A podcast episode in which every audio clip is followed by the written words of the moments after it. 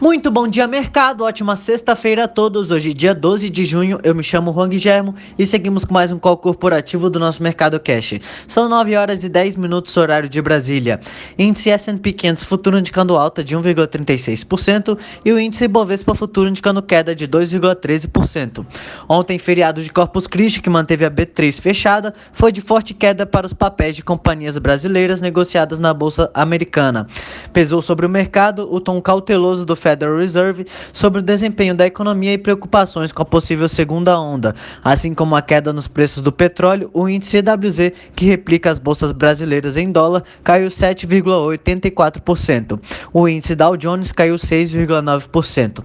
Além disso, os Estados Unidos registraram 1,5 milhão de novos pedidos de auxílio-desemprego na semana encerrada do dia 6 de junho. Os números representam um recuo em relação à marca da semana anterior e veio levemente abaixo das estimativas. Hoje as bolsas asiáticas fecharam mistas, enquanto as bolsas europeias e os futuros americanos operam em alta.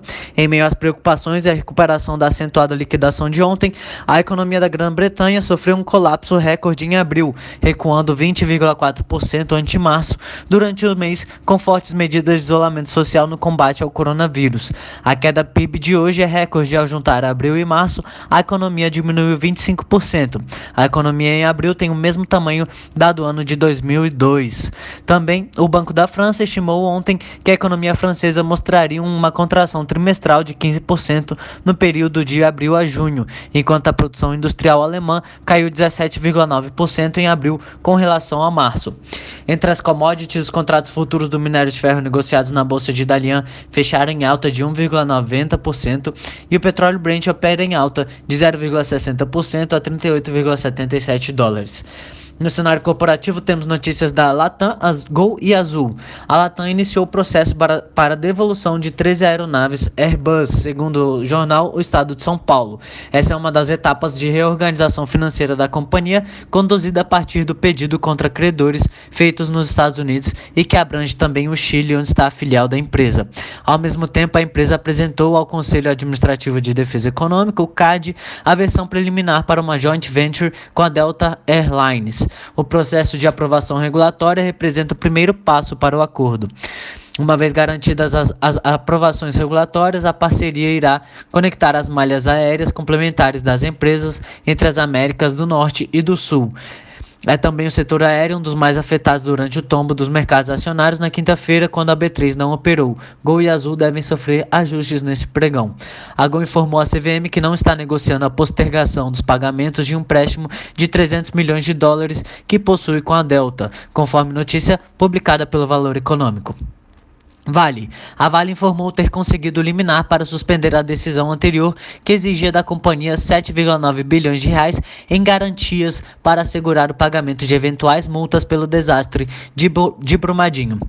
Uh, o desembargador considerou que não há elementos que evidenciem riscos futuros de descumprimento de uma posterior decisão sobre o caso por parte da Vale. Shoppings.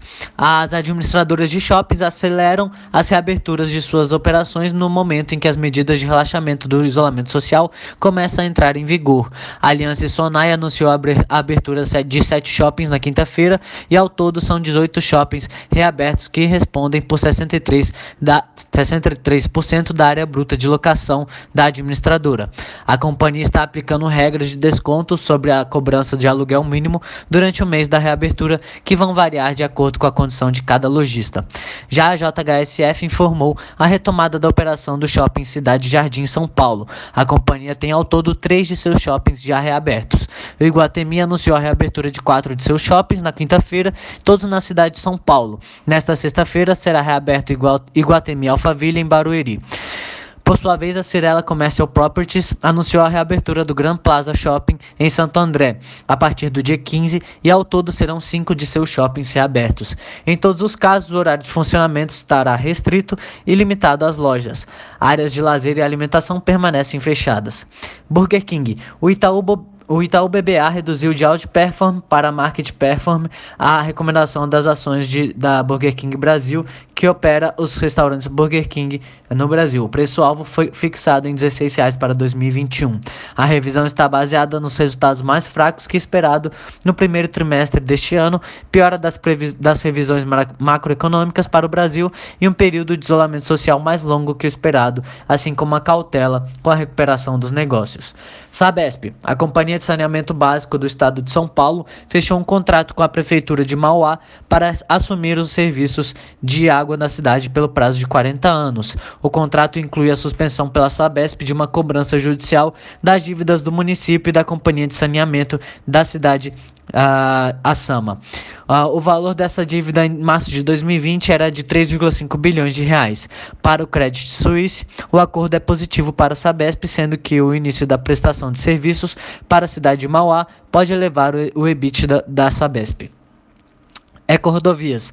A Ecorodovias anunciou a prévia de suas operações no período de 16 de março a 9 de junho e também no acumulado do ano. O objetivo da empresa é mostrar o impacto das medidas de isolamento social no tráfego de, de veículos.